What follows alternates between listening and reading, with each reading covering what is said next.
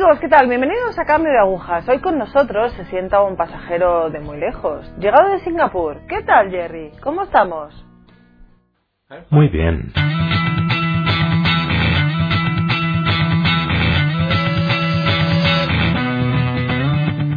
¿Naciste en una familia católica? No, nací en una familia taoísta y budista. Crecí con las tradiciones familiares donde ofrecíamos cada día oraciones con palos de incienso y cosas así. Oraciones principalmente por la familia. De esa manera me sentía protegido por los dioses tradicionales. Después conocí a mi esposa Marta, que era católica. Como salía con ella, la acompañaba a misa y me fui dando cuenta de que muchas de las oraciones que se ofrecían en la iglesia eran por la comunidad y por la propia iglesia. Eso era algo diferente para mí. Me gustaba, me hizo abrir los ojos. Me gustaba.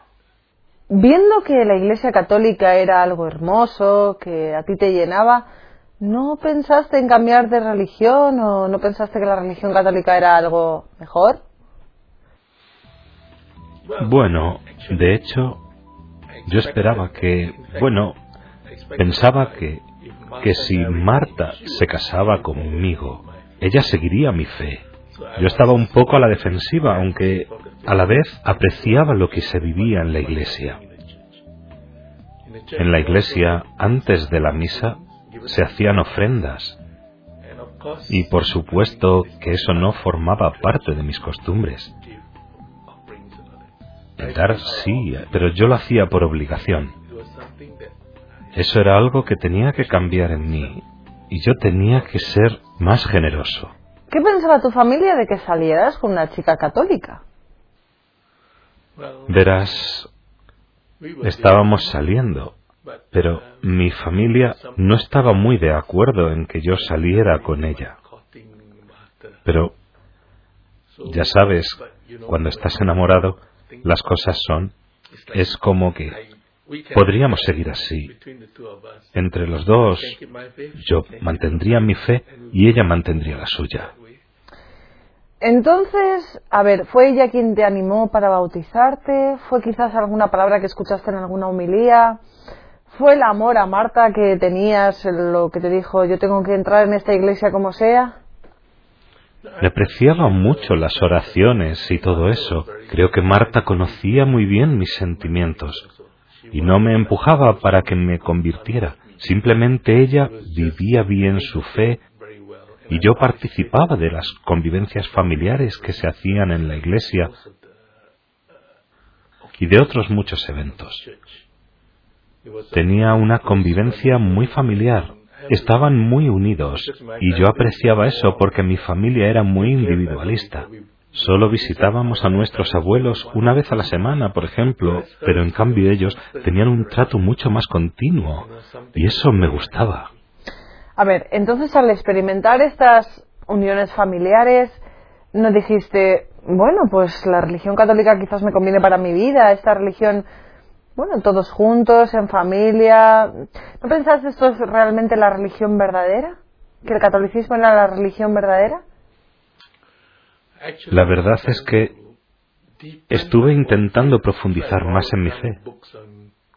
Por eso mi padre me prestó algunos libros sobre el budismo. Los leí había muchas cosas que tenían que ver con la psicología, eso de mirar en tu interior y cosas así. E intenté convencer a Marta para que me acompañase en este proceso, pero ella me prestó un libro sobre cómo ser católico. Y yo le hacía muchas preguntas que ella iba respondiendo. De esta manera íbamos caminando. Pero yo sentía que ni avanzaba ni retrocedía estaba como estancado hasta después de casarme. Cuando tuvimos a nuestros hijos, me di cuenta de que no podía enseñarles nada. Podía llevarles a la iglesia, pero no podía enseñarles nada sobre la fe.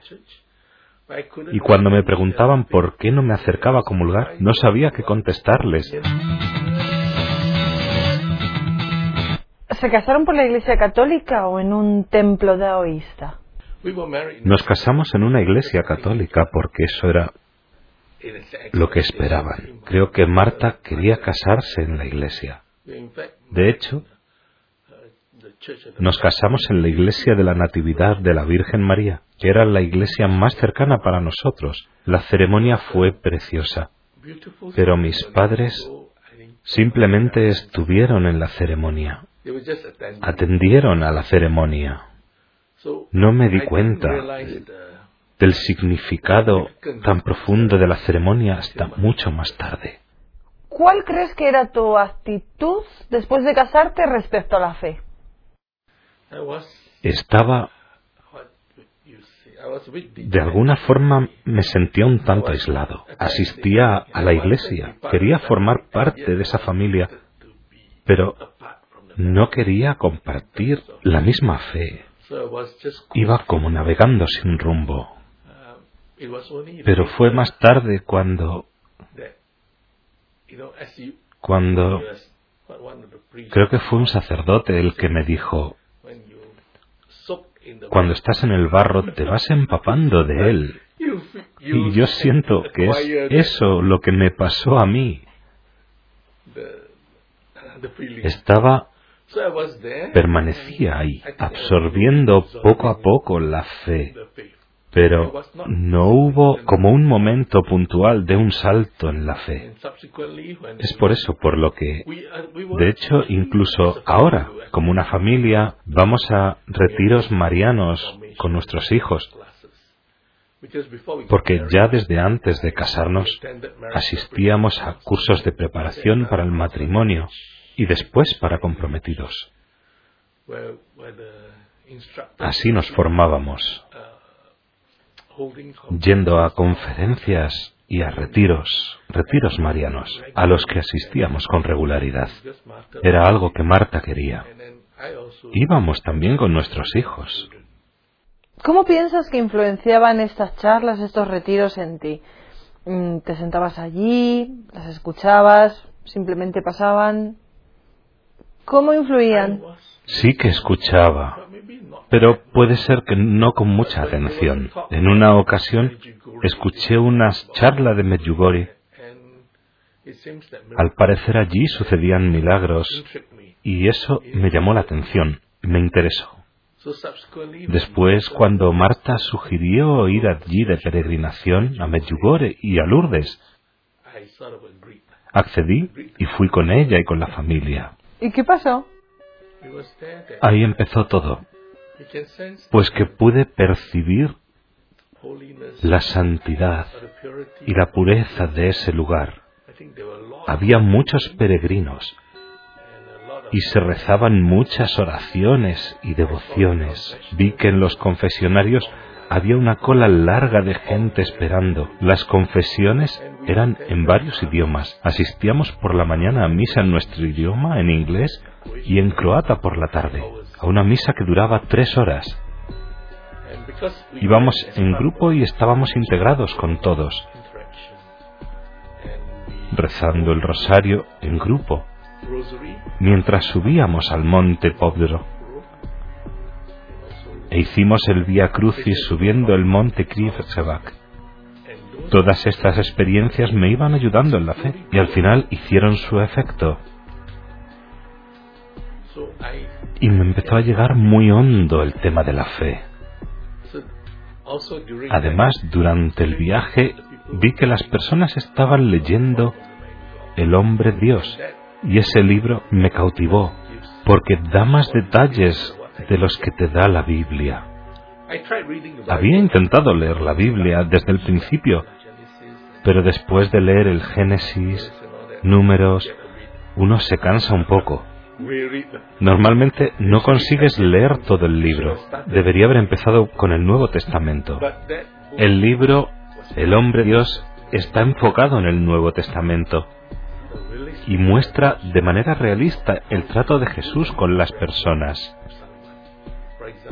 Un ejemplo es cuando se encontró con la mujer samaritana al lado del pozo. Ese pasaje me tocó mucho.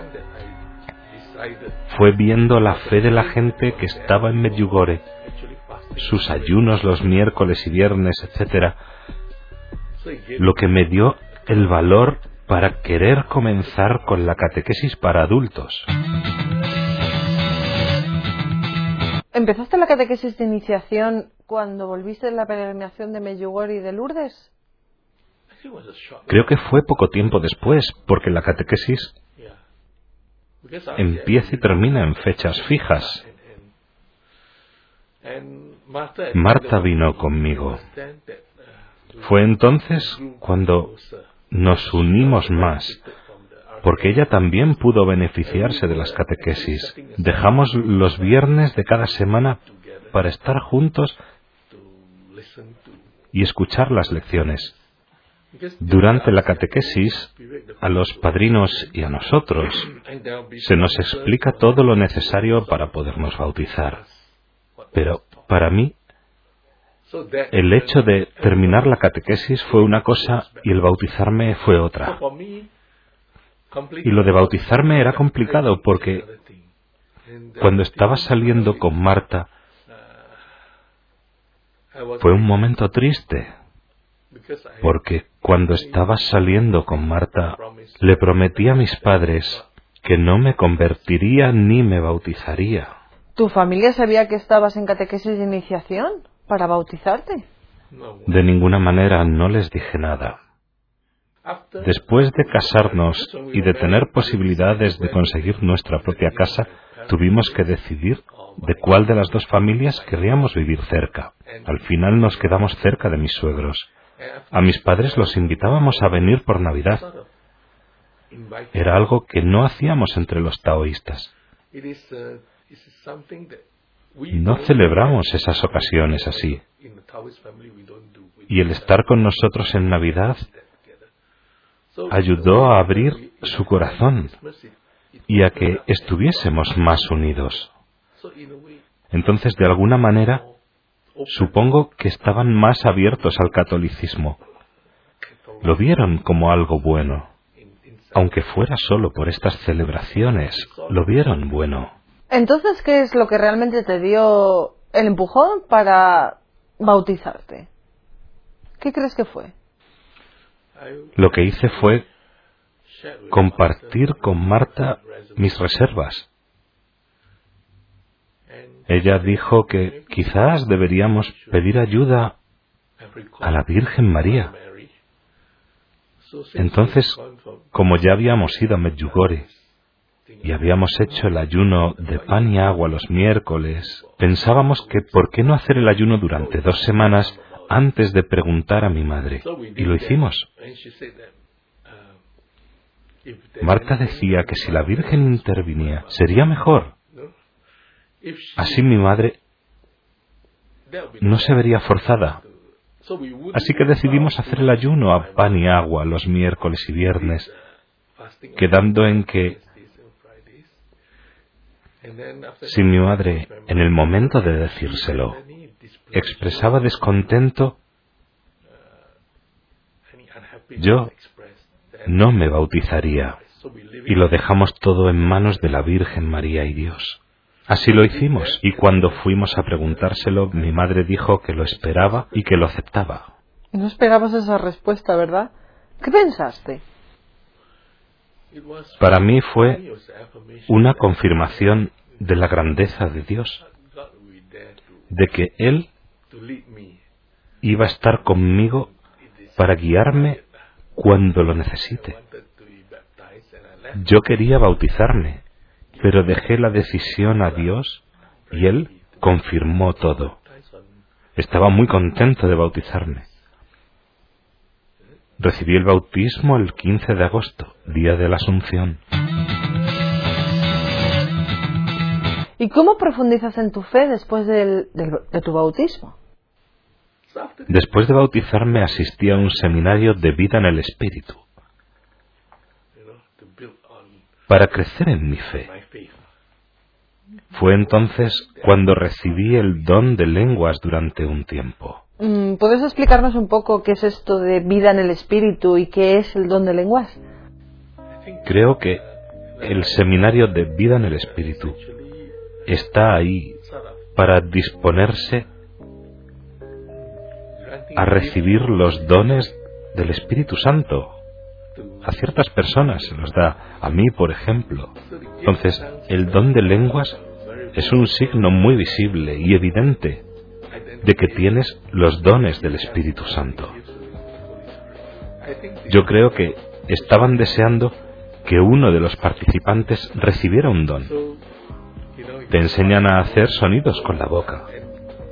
El don de lenguas es para alabar a Dios en un idioma en que a lo mejor no usa palabras. Es algo que no entiendes. A lo mejor son palabras que no entiendes.